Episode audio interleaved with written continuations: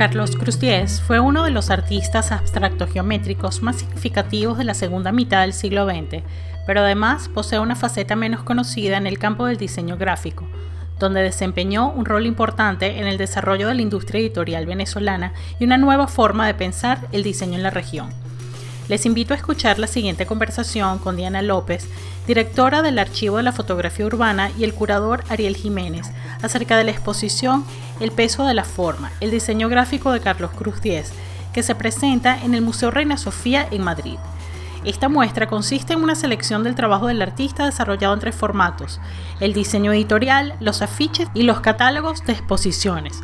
resultado de la curaduría realizada por el propio Ariel Jiménez en una iniciativa del Archivo de la Fotografía Urbana en conjunto con la Fundación Cruz 10. Yo soy Ileana Ramírez y esto es Tráfico Visual. Importante comenzar con Diana porque el origen de la exposición parte de la iniciativa de ella y de Germán y del Archivo de Fotografía Urbana, ¿no?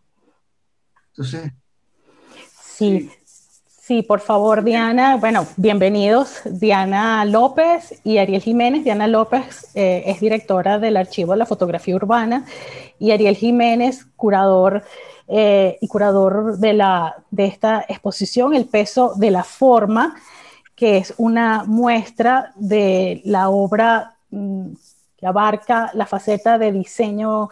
eh, del maestro Carlos Cruz Díez en el Museo Reina Sofía y que arranca este 12 de marzo en, en Madrid, España. Entonces, bueno, como decía Ariel,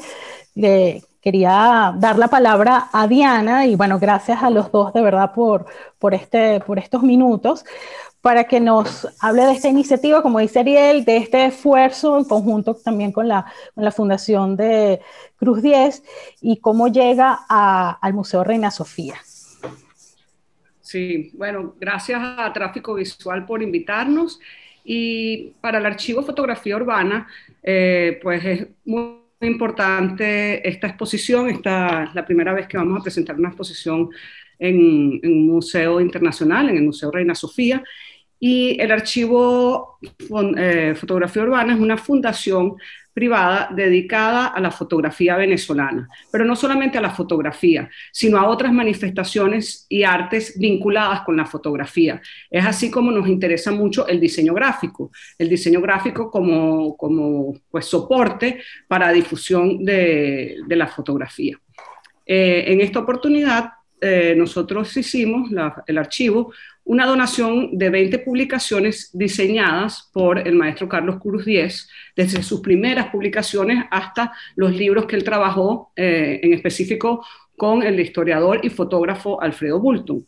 A partir de esa donación surgió la oportunidad de hacer una exposición sobre estas publicaciones y sobre el trabajo eh, de Carlos Cruz Díez como diseñador gráfico. Y nos pareció que la persona más idónea para llevar a cabo tanto la investigación, porque requería investigación, como la curaduría, era Ariel Jiménez por su conocimiento tan profundo eh, y su vinculación con el maestro Cruz Díez. Así que bueno, eso empezó hace dos años y estamos llegando pues a finalmente a, la inauguración de esta exposición que a pesar de, estar en una situación mundial tan extrema, pues eh, tenemos la buena noticia que el museo Reina Sofía está abierto y va pues, a inaugurar el 12 de marzo esta, esta exposición que aparte de ser poder verse en Madrid de manera presencial, también va a tener una serie de, de vínculos virtuales para que la gente pues pueda acercarse a todos estos materiales. Así que bueno, la verdad que estamos muy contentos de haber podido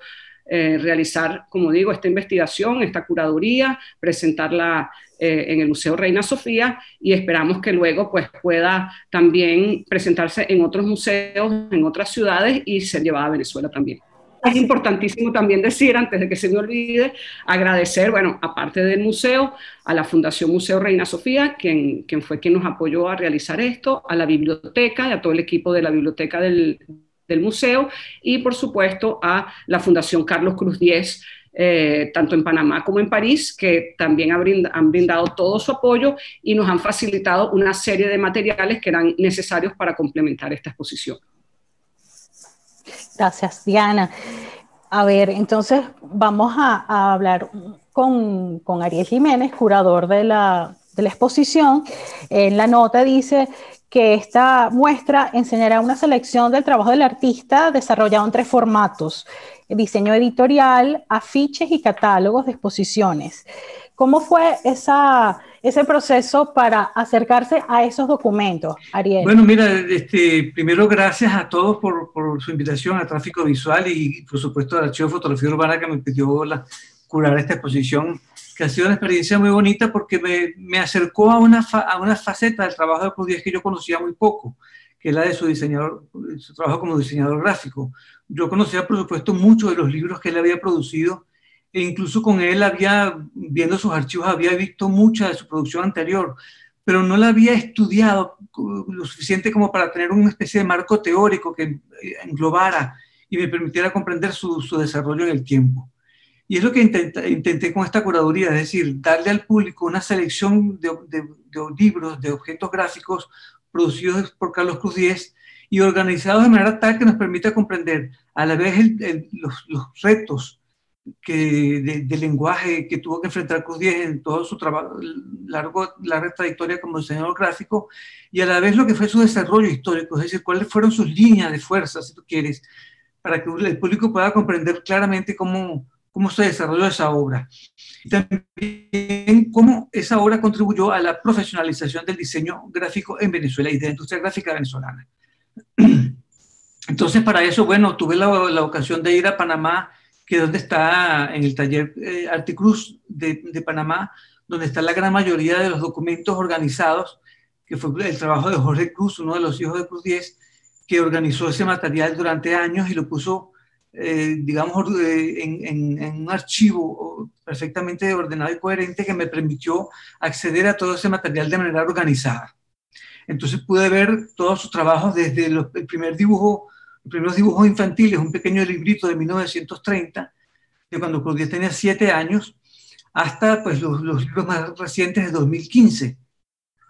Y eso me permitió hacer una selección de, de, de, de material gráfico organizada históricamente en cinco grandes núcleos. Uno primero que llamé Una vocación de 1930 a 1946, y donde yo reúno los primeros dibujos infantiles sus primeras experiencias laborales de cuando tenía 18 años, este, eh, que aunque no son estrictamente diseño, nos, dan herramientas para comprender lo que fue el desarrollo de su obra eh, a lo largo de toda su vida. Por ejemplo, sus dibujos infantiles nos muestran ya una serie de, parámetros de, estilo personal que van a, a, estar presentes en su obra desde sus primeros dibujos hasta su fisicomía y sus últimos diseños por ejemplo, una paleta,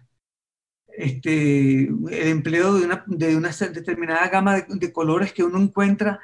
eh, perfectamente detectable en sus dibujos infantiles, en su pintura de corte político de los años 40, en sus fisicromías, eh, a, a colores aditivos, transcromías, en fin, a todo lo largo de su obra uno encuentra una paleta eh, que es reconocible. Encuentra también una propensión a lo, a lo serial y a lo repetitivo, son factores que ayudan a comprender cómo una obra, que es, una obra de invención plástica, tiene también parámetros que se mantienen en el tiempo, como este del, estilo personal, que son características que, que nadie puede eludir, que están presentes allí como el timbre de nuestra voz, nuestra manera de caminar, están allí presentes y es algo con lo que los artistas deben contar a la hora de poder inventar algo nuevo, como lo hizo Cruz 10. Eso hasta 1946, que es cuando él crea su primer taller de diseño como tal, y que comenzó porque él estaba trabajando para la empresa petrolera. Y, y, y cuando la Standard Oil, que era la empresa americana que trabajaba en Venezuela, decide por las necesidades del mercado en expansión, que era la Venezuela petrolera en ese momento, crear acá en Venezuela una sucursal de la McCann Erickson, que era la compañía de publicidad que llevaba su cartera internacional, llama a Cruz 10 para que eh, cree aquí el taller de la máquina Ericsson a servicio del Standard Oil. y después de un tiempo de trabajo le dicen, bueno, que lo mejor era que él creara su propia empresa para servir a la, a la, a la Edison, que es lo que él hace en 1946. Y por eso eso marca el, el fin de este primer periodo, porque ya entonces ya no es un, un joven que hace algunos trabajos de, de, diseño eh, para la prensa venezolana, sino un hombre que se instala ya profesionalmente como diseñador gráfico. Eso lo hace en 1946. Hay un segundo núcleo que vamos a llamar diseñador y artista independiente y coloco el término de diseñador primero y artista independiente después, porque es efectivamente un momento entre 1946 y 1960 en el que su actividad, yo no diría la más importante, pero sí la actividad principal, la que uh, ocupa más, la mayor parte de su tiempo es el diseño gráfico, y su obra plástica la hace en paralelo. Es un momento en el que su, en su obra plástica es una obra, una pintura de corte político, comprometida políticamente, y que intenta denunciar la pobreza en el país, ¿verdad? Y, y que el, en el campo del diseño gráfico, pues por supuesto, eh, se ve marcada por esa, esa pintura figurativa que va a aplicar también a su diseño, en los afiches, en los catálogos, en, la, en los libros que ilustra en ese momento, porque para los años 40 y hasta finales de los años 50, la, noción del diseñador no existe como tal está, o el, la persona que ilustra los libros y las publicaciones, que es un artista que se presta para ilustrarlos, o la persona que diagrama las publicaciones, es decir, sencillamente distribuye textos e imágenes en un espacio disponible. Y eso es lo que hace Cruz Díaz para ese momento, entre, entre 1946 y, digamos, 1957-58, cuando empieza ya a tener un nivel profesional de diseñador. El, ese, ese periodo termina en 1960, que es cuando él se instala en París ya después de haber hecho su primera fisicromía y su primer color aditivo, se instala en París porque, bueno, él entiende que es el, el espacio eh, donde él puede desarrollar al máximo su, su, obra plástica. Y allí va a comenzar entonces un, un, tercer periodo. Antes, perdón, antes de continuar con los, los núcleos dedicados al diseño, yo eh, pensé un pequeño apartado, un tercer núcleo curatorial que yo llamo Libera del Color porque es un momento donde quiero mostrar cómo las herramientas que él va a emplear para hacer su obra como artista plástico le vienen también de la imprenta, es decir, del universo del diseño gráfico, que es esencialmente la justaposición y superposición de tramas coloreadas, que es el principio básico de la imprenta y que va a ser el principio básico de toda su obra como artista plástico.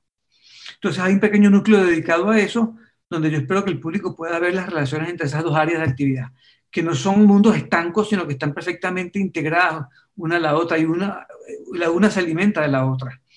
Su, trabajo como artista plástico se alimenta de esas herramientas de la imprenta, la, la fotocomposición, todo el, trabajo de la tricromía y la cuatrocromía, de la justaposición y superposición de tramas, y su trabajo como diseñador gráfico se alimenta también de la reflexión que él debe hacer a nivel de lenguaje plástico, en, en la especificidad de las artes plásticas como en la especificidad del diseño gráfico que, hay, que es lo que lo llevan a convertirse en un diseñador profesional hace 1957-59. Después está un cuarto núcleo que llama entonces este, artista y, dise y diseñador de 1900, eh, perdón, estoy buscando aquí el, mi chuleta, porque, de 1960 a 1973, que es donde ya instalado en París, él comienza a trabajar a la vez como, digamos, su área fundamental de trabajo es ya la, obra plástica, pero también para sobrevivir él debe continuar su diseño. Y entonces va a trabajar allí como diseñador gráfico profesional para una cantidad de empresas, eh, las que él consigue, es decir, eh, galerías, artistas amigos, eh, centros culturales, museos, pero también los trabajos que le daba la imprenta Mazarín, con la que él, él, empezó a trabajar profesionalmente, y le daba trabajos de la, la Fayette o las grandes tiendas por departamento en París, o eh, empresas farmacéuticas, en fin, todos los clientes de la imprenta a quien Cruz le, le, le, piden el diseñar sus productos. Eso va a, ser hasta, va a ser así hasta 1967, cuando él obtiene un, un contrato fijo ya con la Galería de Nigonet, que le permite vivir como artista y de abandonar el trabajo comercial del diseño. No significa que él abandone el diseño, va a seguir diseñando, pero ya para sí mismo, para sus amigos, para sus allegados y para el universo del arte. Este periodo termina en el 73 porque es el momento en el que él abre un segundo taller en Caracas y empieza entonces una relación muy estrecha de trabajo en Caracas como en París que va a ser muy fructífera, ¿no? Tanto en su obra plástica como en su obra como diseñador. En su obra plástica porque hace grandes intervenciones a escala urbana y como diseñador porque va a tener también eh, la ocasión de diseñar libros de una escala que él nunca había trabajado. Por ejemplo, para Alfredo Bulton, para Alfredo Almas Alfonso y muchos otros amigos. Y, en París porque va a tener la posibilidad de diseñar revistas de primer orden como la revista Robot, que es una revista de arte contemporáneo de vanguardia en los años 60 en París, y que, que fue muy importante y, que le dio también, yo creo, una proyección importante a, París, a, días en París. Pero te digo, ya él no diseña comercialmente, sino para como paralelo a su, a su, actividad artística, que es ahora el eje principal. Y termina la exposición en un último periodo que yo llamo Diseñar por Amistad, de 73, cuando él está en su, segundo, taller en, Caracas, hasta el 2015, que es cuando realiza sus últimos diseños para una amiga, que es Eda Armas. Entonces él diseña solamente para sí mismo sus afiches, sus catálogos y para amigos muy específicos. Alfredo Armas Alfonso, que fue un amigo no de la infancia, pero desde la primera juventud, y en particular para Alfredo Bulto, para quien diseña más una decena de libros, entre ellos algunas de sus mejores publicaciones como por ejemplo el, arte en la cerámica aborigen de Venezuela de Alfredo Bulto, que es un libro hermosísimo, o Guerra de Alfredo Almas Alfonso, que son libros muy bellos, ¿no? Así que esos son los, los cinco núcleos en los que yo espero que el público no profesional, no, no, no especialista, pueda comprender pues, eh, todos los problemas o los más importantes que involucran la actividad de un diseñador gráfico. Ariel, y a lo largo de, esos núcleos se puede, sería para ti también una, una interrogante de buscar en el espectador esos planteamientos que él quería desde los comienzos de lanzar el color al espacio, de romper el, el, lo que llamaban el plano, la inestabilidad del plano, o sea, ya, ya de alguna manera percibir ese nuevo lenguaje, ese nuevo, eh, eh, esa nueva operación que él quería inscribir en la, en la historia del arte, que eso mm, a lo largo de las lecturas era como una búsqueda que él tenía de manera obsesiva, ¿no? Y entonces tal vez el diseño le sirvió como un campo de, de, no de preparación, pero sí de experimentación también para, para buscar esos efectos. Por supuesto, digamos, los lazos entre su obra plástica y su obra como diseñador son muy estrechos y bastante complejos. Primero porque su obra como artista plástico se refleja en las obras que, que hace para el diseño, es decir, en las ilustraciones que hace para los libros. Perfectamente uno puede seguir el desarrollo de su obra como artista plástico a través de las ilustraciones y los diseños que hace para los libros de sus amigos o para sus pedidos, porque el lenguaje plástico que emplea en su diseño es, digamos, reflejo del que emplea en su obra plástica. A ese nivel. Después está, por supuesto, una serie de, factores de lenguaje que se van también a percibir claramente en su diseño gráfico y que vienen de, su obra plástica. Por ejemplo, cuando él comienza a tener dudas sobre la, pertinencia de su pintura de corte político, porque él entiende que denunciar los problemas no es resolverlos, que no hace nada denunciando problemas que, él no puede solucionar y empieza a pensar en la posibilidad y en la, para él la necesidad de cambiar del lenguaje plástico hacia la abstracción geométrica, todo eso se ve reflejado en su diseño gráfico. Y cuando él en su pintura este, eh, comienza justamente a pensar cómo liberar el color del peso de la forma, ¿verdad? Este, se ve obligado a a, ¿cómo decir?, a racionalizar su lenguaje como artista plástico para poder controlar justamente esa, esa, esa, eh, ese peso que tiene la forma en, en, las artes visuales. Y eso, ese, ese, esfuerzo de racionalización del lenguaje plástico lo va a llevar también, por supuesto, al diseño gráfico. Y eso se va a percibir a finales de la, de década del 50, cuando él empieza realmente a centrarse en su, en obra de artista geométrico y, óptico incluso, eh, se, refleja, se ve claramente en su diseño, porque él se ve obligado a reflexionar, bueno, a preguntarse, bueno, ¿cuál es el lenguaje específico de las artes plásticas y de qué manera puedo yo trabajar la forma y el color en, una obra abstracto geométrica que no imita ya el mundo visible?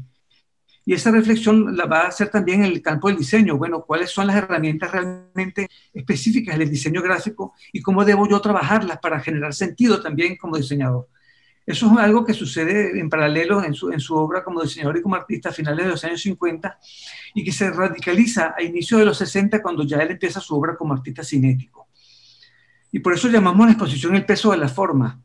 porque eh, en, ambos casos, tanto en su obra gráfica como en su obra como diseñador, la forma y los elementos formales de, las artes visuales tienen un peso enorme. Yo diría que positivo en el campo del diseño, negativo en cierta forma en el campo de la pintura Negativo digo porque él se ve obligado a, tratar de controlar ese peso de lo formal para liberar el color, para dejarlo ver como una realidad eh, óptica y lumínica, inmaterial, ¿verdad? Y entonces todo lo que es la, digamos, el aparataje formal de la pintura es algo que, lo, que le pesa a Cruz que, le, que le, se convierte para él en una especie de, traba técnica que él debe superar para liberar el color. Mientras en el diseño gráfico, por el contrario, cuando él se enfrenta a un libro, digamos un poemario muy bello como el de Alfredo Silva Estrada, que se llama Transverbales, y que es un poemario donde el, poeta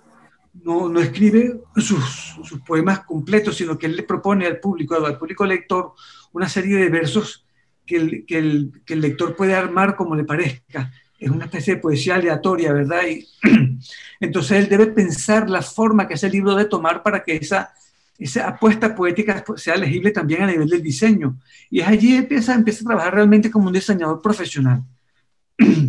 Y allí la forma tiene un valor semántico positivo, eh, ¿verdad? Que es decir, que lo ayuda a estructurar el libro para que en su estructura misma de, de dispositivo gráfico pueda también este, expresar las que son las apuestas del autor como, como poeta. De manera que ese, ese, ese, ese, ir y venir entre los, las reflexiones que se dan en el campo de las artes plásticas y las que se dan en el campo del diseño están extremadamente unidas, siempre íntimamente unidas en el caso de Cruz 10. ¿Respondo a tu pregunta manera? Sí, claro. Bueno, sí, sí. Eh, recordaba antes de ir a, a hablar con, con, Diana, una, hay una anécdota que queda también, está en el libro de las conversaciones, donde él está haciendo un catálogo para, entiendo que es la Filarmónica,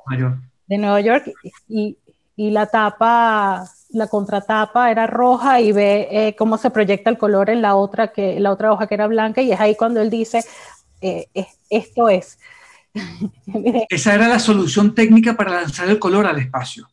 algo con lo que él venía luchando desde hace mucho tiempo, precisamente porque cada una de las soluciones que él había intentado terminaban siendo una solución formal y el público veía más una composición de formas en el espacio, de formas coloreadas en el espacio, que, el color este, como, como realidad lumínica, que es lo que él quería buscar. Y cuando hace esa, esa experiencia bajo la lámpara de la, la tapa roja y, y la, la contratapa blanca, él se da cuenta de que el espacio entre las dos páginas se baña de color y entiende que la solución que debe buscar para poder lanzar el color al espacio y, ahí nace su primera fisiconomía. que está, hecha, que está hecha en cartón, perdón, que está hecha en cartón porque eran las herramientas que empleaba él como diseñador gráfico. Él lo cuenta muy claramente, es decir, bajó a su taller de diseñador gráfico y empezó con su guillotina a cortar cartones con, los, con las herramientas de todo diseñador gráfico, hizo su primera fisiconomía. Entiendo que ella había hecho una fisicromía aquí y luego hace otra. No, él comienza aquí la fisicromía, sí, la hace la primera aquí en Caracas en el 59, incluso hace una exposición en el Museo de Bellas Artes con un como una, una veintena, si recuerdo bien, de fisicromías, pero la, respuesta del público fue muy, muy pobre, e incluso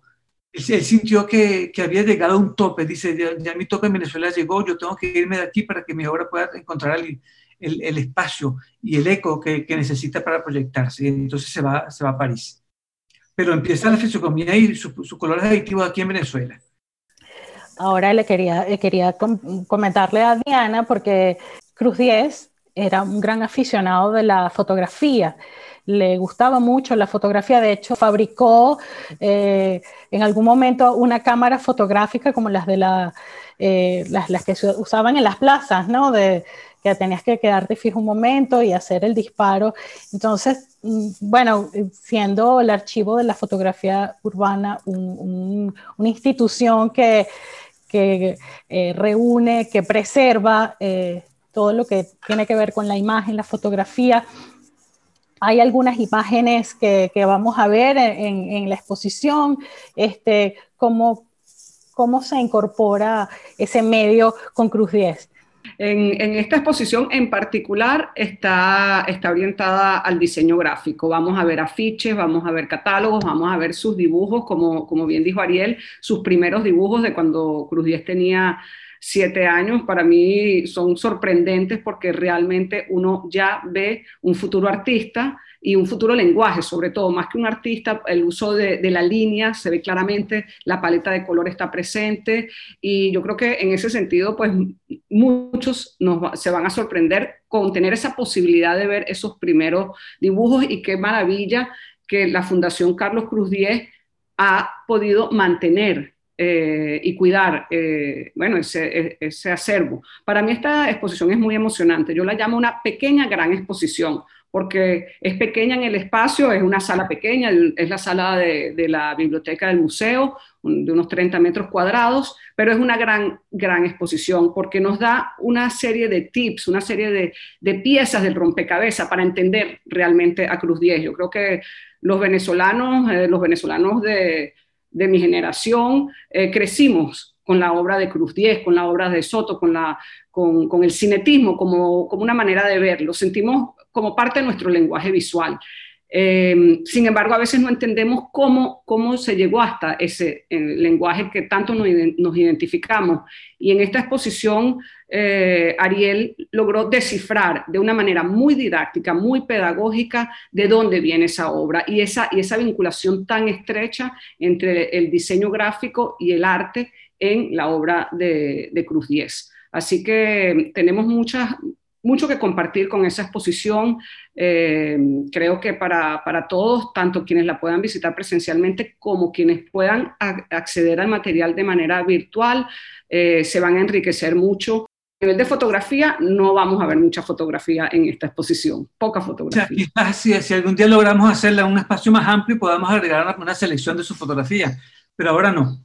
Lo que sí quiero decir es que eh, Cruz Díez fue fotógrafo también. la América Society en una oportunidad presentó una, una exposición de, de, las fotografías de Cruz 10, así que él también tenía un interés muy, muy especial por, por la fotografía. Sí, una, una de las razones que, que, nos inspiró al Archivo Fotografía Urbana a, a, desarrollar esta investigación y proponerle a Ariel esta curaduría es la importancia que, que tiene y el reconocimiento que tiene el diseño gráfico venezolano dentro del contexto iberoamericano. El curador eh, español Horacio Fernández eh, dice que el diseño gráfico venezolano es de los más potentes que hay en Iberoamérica. Entonces quisimos dar a conocer un poco más de dónde viene ese diseño gráfico y definitivamente el maestro Cruz 10 tiene un rol eh, vital en, en, este sentido. Y en esta exposición vamos a tener la oportunidad dentro de la programación de tener una conferencia donde Ariel va a explicar eh, estos motivos y luego va a haber una conversación entre el curador Horacio Fernández, Ariel Jiménez, eh, el curador Ariel Jiménez, em, el, el maestro Álvaro Sotillo, como, como heredero, vamos a decir, de, de, esta corriente, y luego también Carmen Alicia Pascuali como especialista en el diseño gráfico venezolano. Entonces queremos hacer esa conexión entre, bueno, esta, dónde empezó el diseño gráfico venezolano, cómo empezó, ver esas portadas, ver esos libros, y luego ver dónde está ahorita el diseño gráfico venezolano y por qué es tan reconocido. Entonces eso también es una, una de las razones que nos motivó a, a llevar adelante esta exposición. Bueno, gracias por por ese comentario, porque sí, esa era una también de las, de las inquietudes, no solamente el impacto de, o, el gran aporte que haya tenido la, el, la obra en diseño de, de, Cruz 10 en su momento, pero también a nivel ya, ya sacándolo del contexto local, del contexto venezolano, a, hacia un discurso más internacional. Que creo que también eso está dentro de las, de las búsquedas y de las eh, conquistas que, tenía el maestro Cruz Diez a lo largo de su, de su investigación. Eh, no sé si Ariel quiere comentar algo al respecto. Bueno, claro, Cruz Díaz es uno de los, de los artistas diseñadores que hicieron posible la profesionalización de la, de la, industria gráfica venezolana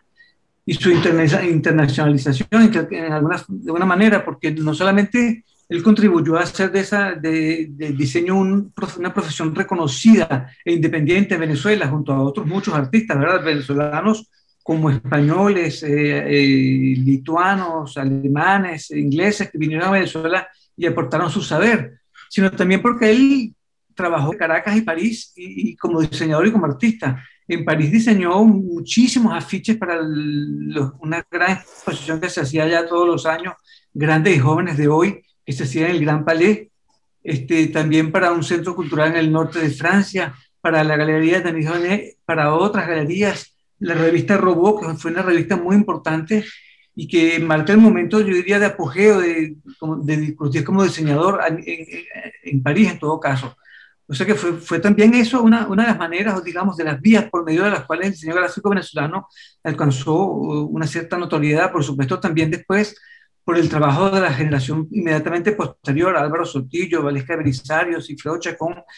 que fueron jóvenes formados ya en, en Caracas, en institutos como el Instituto Neumann, este, pensados para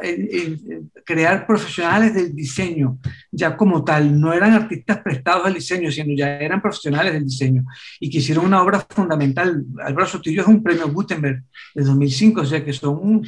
eh, diseñadores que alcanzaron un alto nivel de, como diseñadores y un alto, un importante reconocimiento internacional.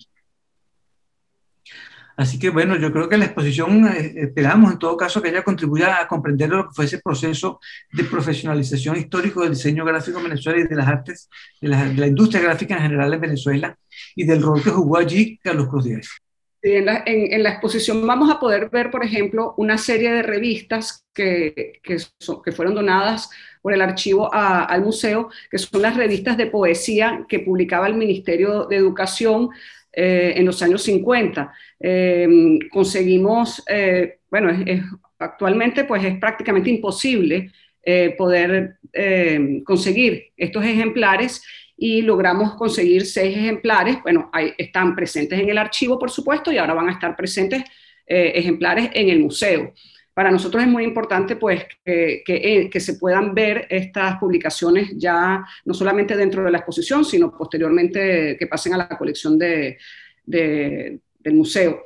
También vamos a tener una serie, poder ver una serie de libros que fueron publicados en un trabajo en equipo y por eso el núcleo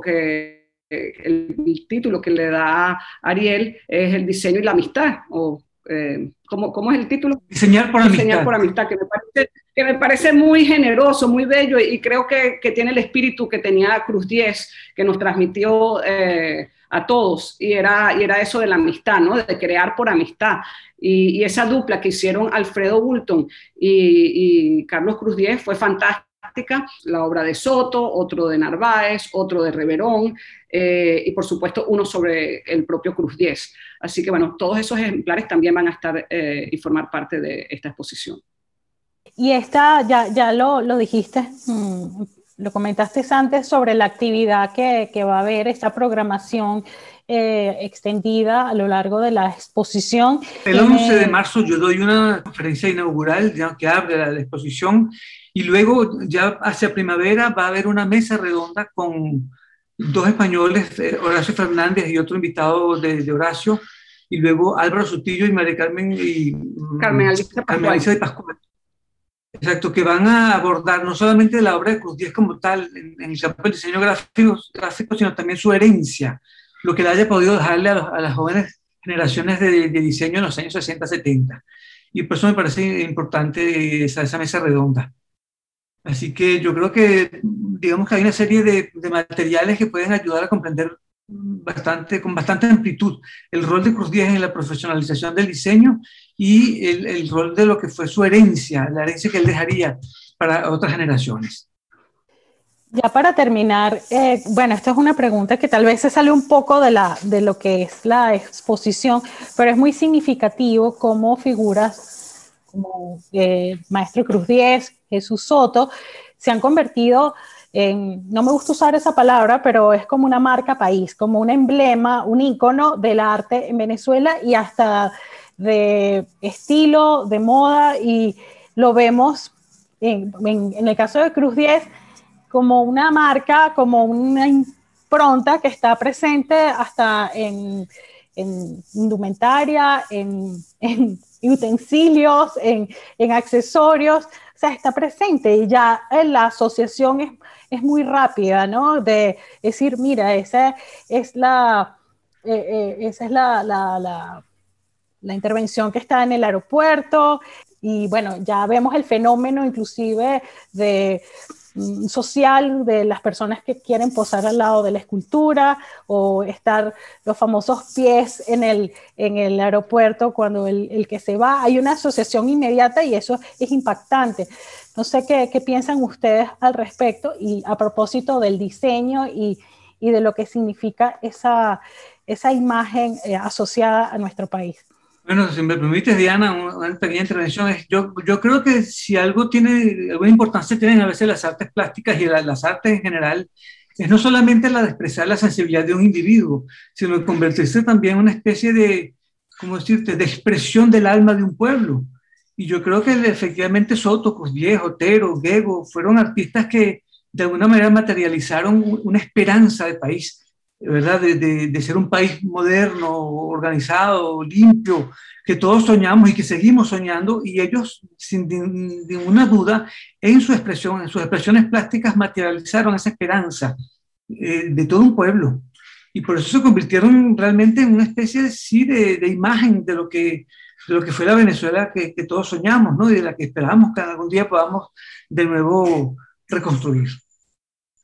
¿Qué piensas tú, Diana? No, eh, coincido totalmente contigo, Ariel, y con, y con Iliana en, en tu apreciación. Eh, yo me siento muy identificado con esos artistas porque crecí, o sea, yo me recuerdo yo de 7 o de 10 años entrando en un penetrable en la Galería de Arte Nacional o en el Museo Reina Sofía y ese es parte de mi imaginario y, eso estoy segura que lo comparto con toda mi generación. Eh, yo siento que, que, yo soy artista gracias a haber visto esas obras, haber crecido con esas obras y definitivamente son parte de la esperanza y nos identificamos con ellas porque, porque son alegres,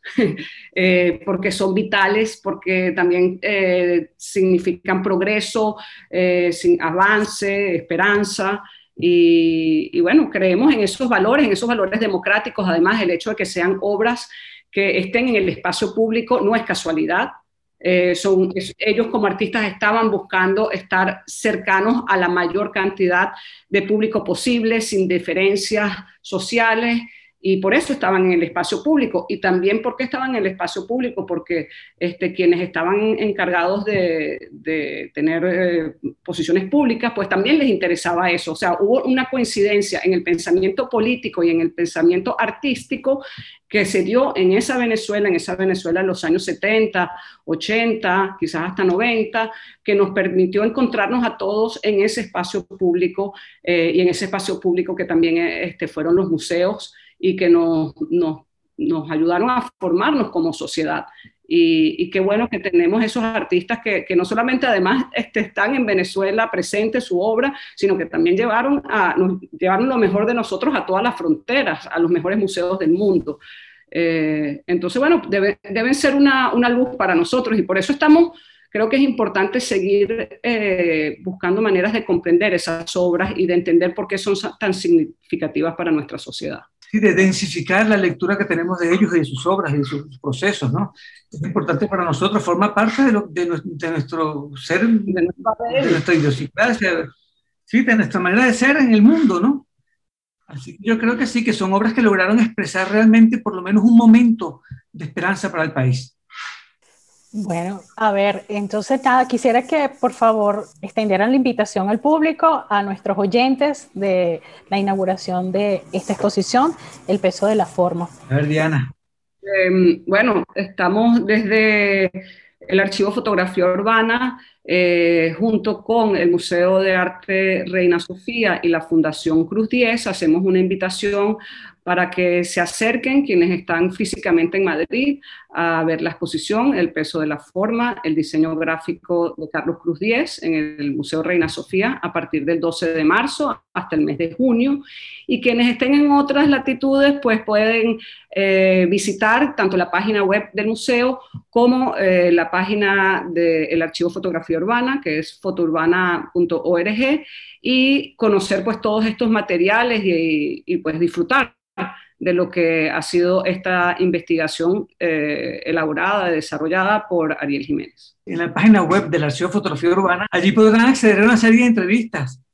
Una que, que, me hicieron a mí, a Álvaro Sutilla, a Carmen Alicia de Pascuales y también a, a videos eh, sobre, sobre Q10, él hablando también y creo que va a ser una, una ocasión para conocer eh, a Carlos Cudíez y su pensamiento desde el Archivo de Fotografía Urbana. Qué interesante eso que dices, Ariel, porque bueno, para los que estamos lejos y en estos momentos extraordinarios de distanciamiento y, de emergencia humanitaria, pues tener acceso a ese material de verdad que es un privilegio y gracias al archivo de la fotografía urbana por, por preservar toda esa documentación porque es parte para nosotros del aprendizaje y del conocimiento de nuestra historia y el presente. Para mí, de verdad, un inmenso placer. Eh, eso me, me, invitó a estudiar un poco más la, obra de Cruz Diez y, fascinada con, esas viñetas, esas caricaturas, esas primeras portadas que hacía y ese sentido del humor que, también tenía Cruz Diez se ve eh, reflejado en ese trabajo. Ustedes que seguramente, y Ariel tuvo más trato con él, habrá conocido ese inmenso eh, sentido del humor, esa gracia natural que tenía. Eh, y como decía Diana, son obras, bueno, muy llamativas, esa búsqueda de ese color también, de, descubrir un universo que está en el aire y cómo podemos nosotros bañarnos de, ese, de ese color, eh, también es, un signo de, bueno, de, un gran espíritu que, de verdad lo, tenemos y es parte de nuestro, bueno, de nuestro patrimonio como, como venezolanos, pero que sabemos que él se sentía también como un ciudadano del mundo. Sí, la exposición nos permitirá también ver que fue Cruz Díaz no solamente un gran artista y un gran diseñador, sino también una bella persona, un gran amigo, un gran padre, una persona realmente eh, admirable a, todo nivel, un, sabio que ayudó a, una, a un gran número de, de personas en el, en el, medio, pues, ¿no? Para mí fue casi como un padre, eh, debo decirlo, y, y una guía constante en, en mi vida, ¿no? Así que yo estoy feliz también de que el público pueda, gracias al Archivo de Fotografía Urbana, a la Fundación Cruz Díaz y Reina Sofía, descubrir esa, esa otra parte de la personalidad de, de Carlos Cruz Díaz.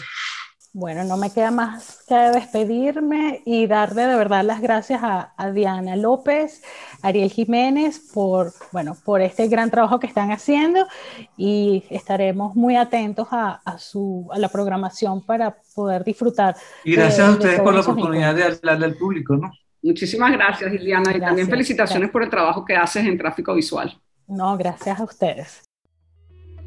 Gracias a Diana López y Ariel Jiménez por esta grata conversación. Al archivo de la fotografía urbana por el apoyo en gestionar este encuentro, a Rodrigo Figueroa en la edición y montaje y por supuesto, gracias a todos ustedes por escucharlos.